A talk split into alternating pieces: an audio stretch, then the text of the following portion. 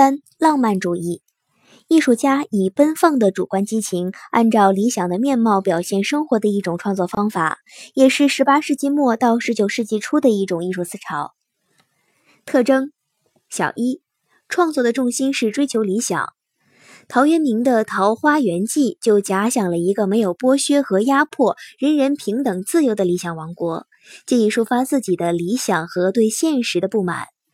汤显祖的《牡丹亭》通过杜丽娘和柳梦梅生死离合的爱情故事，洋溢着追求个人幸福、呼唤个性解放、反对封建制度的浪漫主义理想。雨果的《悲惨世界》中的冉阿让也是富于理想色彩的人物或英雄。画家德拉克洛瓦的《自由引导人民》中所塑造的理想人物是处于画面中心地位的半裸的自由女神。他手握长枪，高举共和国的三色旗，号召人们勇往直前。小二，创造奇幻型的艺术形象，《西游记》就充满瑰丽神奇的幻想，展现出一幅幅生动的幻想世界的画卷。写环境有花果山、水帘洞，有鹅毛飘不起的流沙河，也有难以翻越的火焰山。写人物，天上有玉皇，海中有龙王，山中有魔王等。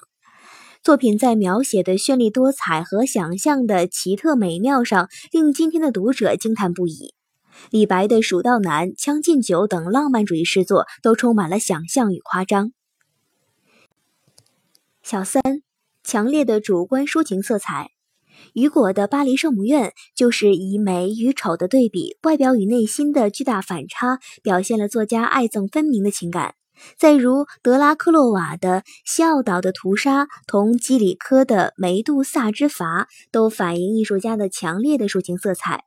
再如郭沫若的《凤凰涅槃》《炉中梅》等诗作，就以火山爆发式的激情，抒发了对再生之祖国的眷恋和热爱。